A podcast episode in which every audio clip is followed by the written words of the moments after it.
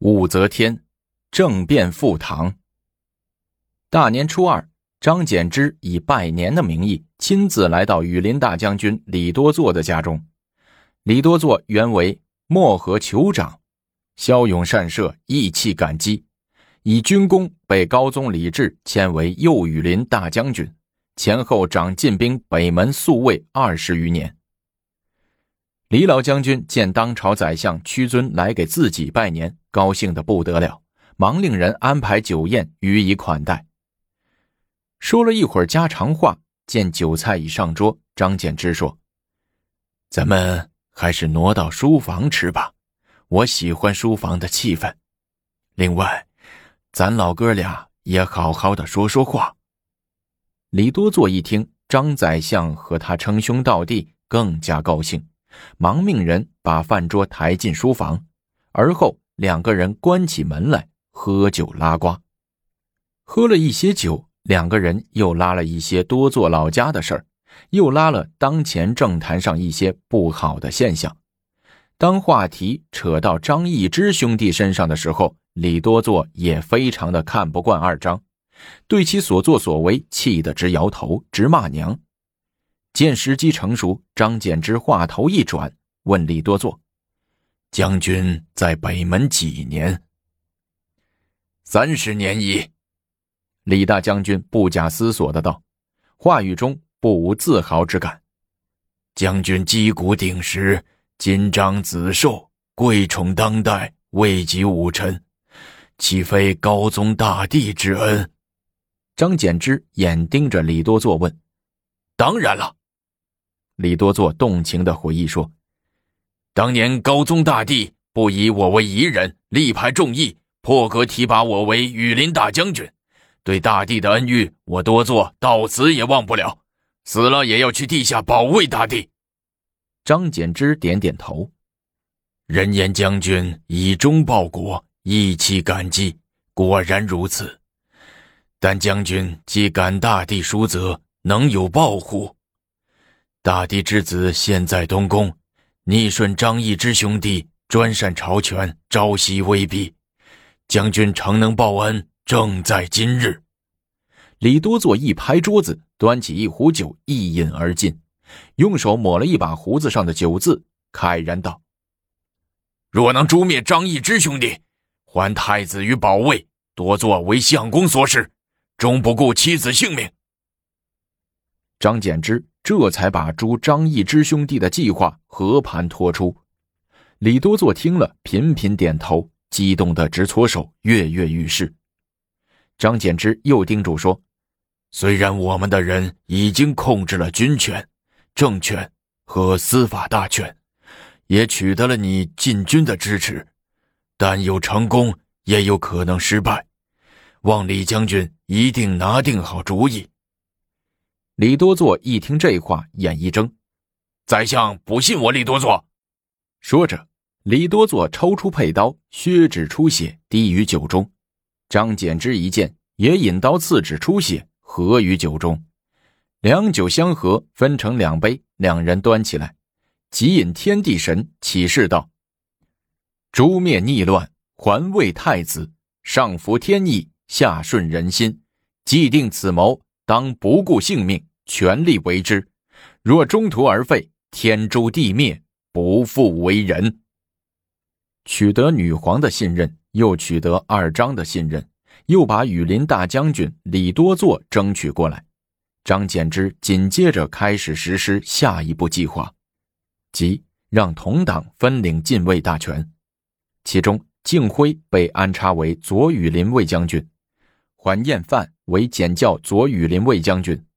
杨元言为右羽林将军，李义府的儿子右散骑侍郎李湛为左羽林卫将军。过了几天，张柬之、崔玄伟一起来到相王府，给相王李旦拜年。谈到皇帝陛下不遇和相王太子不能入室汤药时，张崔二人言发流涕，大骂张易之兄弟的欲行逆乱的豺狼野心。相王见此情景，忙止住二人。把两人请入密室，说：“大过年的，二位宰相上来说这话，若让外人听见了，岂不招惹是非？王爷。崔玄伟拱手道：“皇帝不遇，内有二张，外有朱武，李氏江山，如之奈何？”项王听了，默默不语，半天才说：“你俩说该怎么办？”当断不断，反受其乱。臣和简之宰相以为，当采取非常措施，扶太子登位。听了这话。项王忙说：“稍等等。”窜了出去，一会儿把项王府司马袁术之引了进来。项王指着袁术之和自己说：“本王和术之违听二公驱使。”怎么？你们？项王点点头。术之早已做了本王的工作，且早已在王府中训练武士，以备非常。张柬之留下崔玄伟与项王记忆。自己径直去宫城军府找桓彦范、敬辉。根据张柬之的安排，晚上桓彦范、敬辉来到东宫，请太子显屏退左右，然后向他通报了准备发动军事政变、拥立太子登基的情况。李显听了，眼眨巴眨巴，半天不说话。桓彦范说：“项王、简之、玄伟等大人已经从各个方面准备就绪。”就等殿下您一声令下。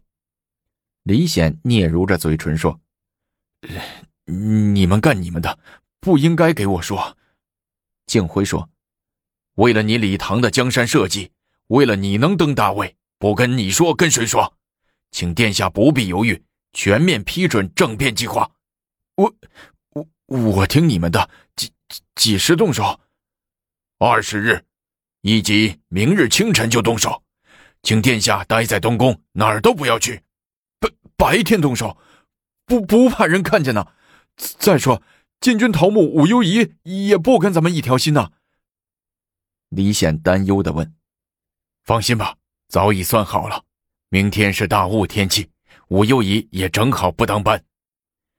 为了不至于引起别人的警觉，几个人就像往常一样上朝下朝，回家睡觉，但谁也无法合眼。”这正是长安五年，也就是公元七百零五年正月二十日。浓浓的晨雾中，张柬之、崔玄伟、桓彦范及左羽林将军薛思行等率领左右羽林军五百余人伫立在玄武门下，焦急地等待着李多作以及驸马都尉王同角等人。东宫门口，李多作一行人正在拍门叫人，拍了半天，才有一个内侍站在门里头，胆怯的问：“谁？”“我，驸马爷王同角，有急事禀告太子殿下。”内侍一听是太子的闺女婿，忙把门打开，说：“请偏房等一下，我去禀告殿下。”“不用了。”王同脚一把把门房内侍推开，领着一行人排闼直入。正殿里，太子李显已穿好衣服，在那儿等着。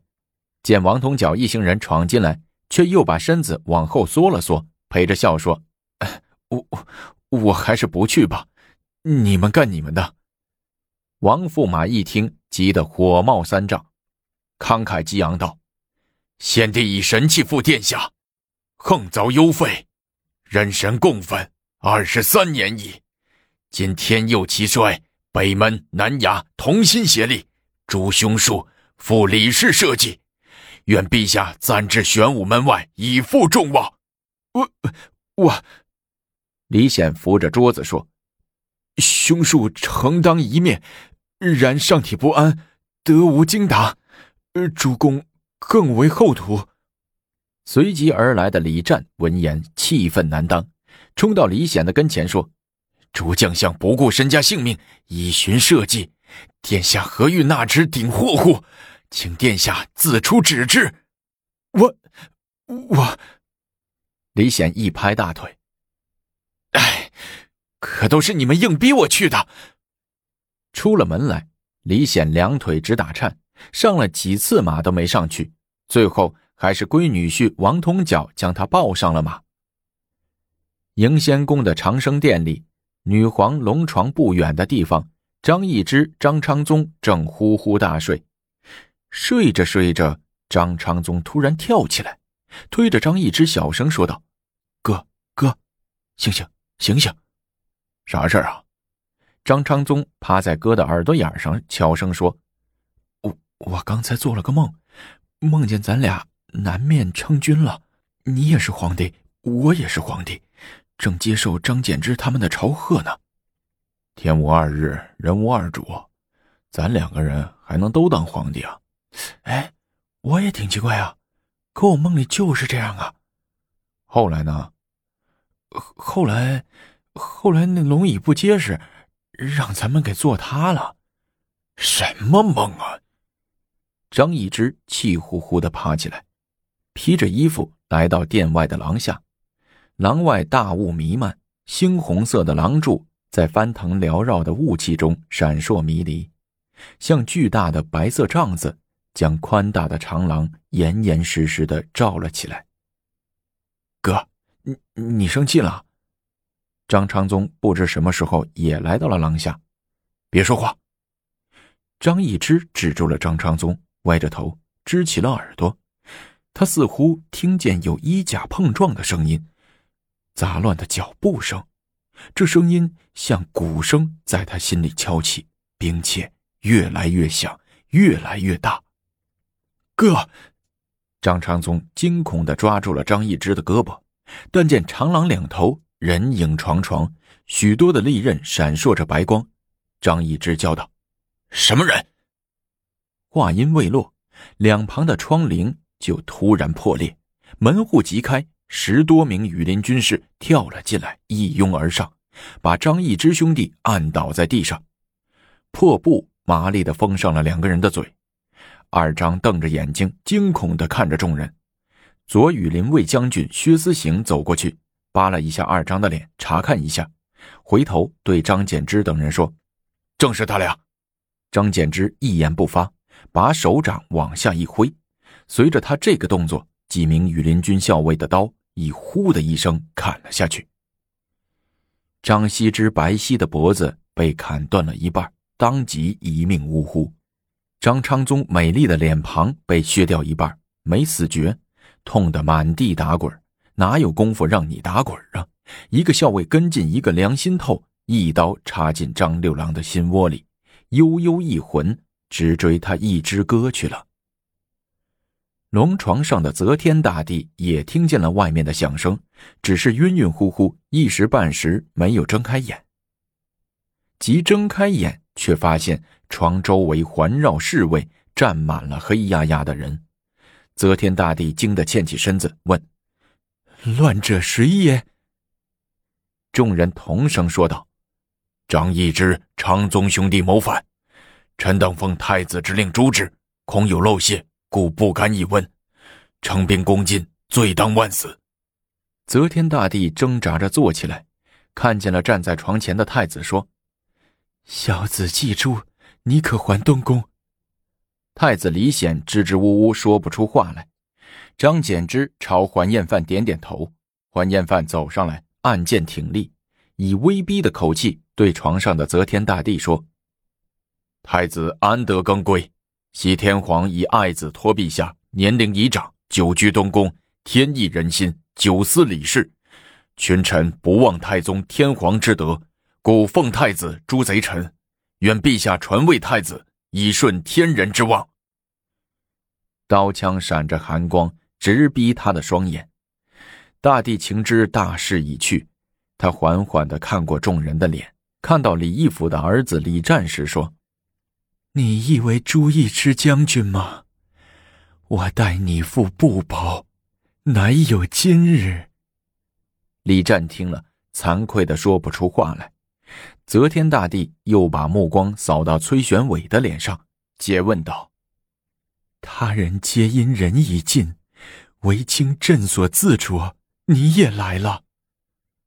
崔宰相老练上前一步，拱手对曰：“此乃所以报陛下之大德。”根据政变指挥部的安排，左羽林将军薛思行飞马赶到南衙，统兵南衙，已被非常的相王李旦和袁术己急忙迎上来，着急的问：“得手了没有？”薛将军飞身跳下马，打一个响指，得意地说：“彻底得手了，皇上已经同意传位太子了。”袁术己顾不得高兴，转身来到正整装待命的军士们前，发布作战命令：“第一营随项王坐镇南衙，维持宫外治安；第二营随薛将军接管洛阳四门，在城中主要道路布口布置警戒；第三营。”随我去抓张昌期、张同修、韦山庆、杨再思等二张死党。话还没说完，只见杨再思带着数名家丁从迷雾中闪出，跪倒在地上说：“相王，袁大人，在司特来助战。”袁术己看看手中的搜捕名单，再看看地上跪着的杨再思，大惑不解：这老狐狸怎么知道今天的事变？来的正好。袁术己命令军士，把杨再思给我抓起来。项王止住说：“算了，他既然知道今天来助战，可见素有忠心，以功折罪。看在项王的面子上，饶过你。”袁术之命令道：“马上随我去抓捕张长期、韦承庆他们。”是。杨再思跟着众人跑去，边跑边擦着额头上的汗。对身旁的家丁说：“亏我嗅觉灵敏，历练成精，不然成二张的陪葬品了。”公元六百九十七年，周万岁通天二年九月，改元神功，大赦天下，分遣十道使持玺书宣慰诸州。二十三日，太子李显正式复位，号为中宗。皇族先配末者，子孙皆附属级，仍良续官爵。二十四日，袭则天大帝于上阳宫，李湛留为宿卫，上尊号曰则天大圣皇帝。二月，复国号曰唐，焦庙、社稷、陵寝、百官、旗帜、服色、文字，皆如永淳以前故事。神龙元年十一月初二。即公元七百零五年十二月十一日，一代女皇武则天在洛阳上阳宫溘然长逝，终年八十二岁。临终遗志，去帝号，称则天大圣皇后。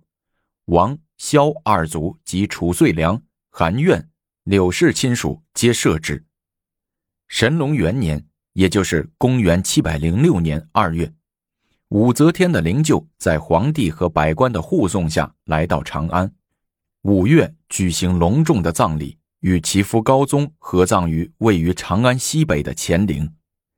在乾陵的朱雀楼前屹立着两座高大的青灰色石碑，左为唐高宗的树圣祭碑，右为武则天的无字碑。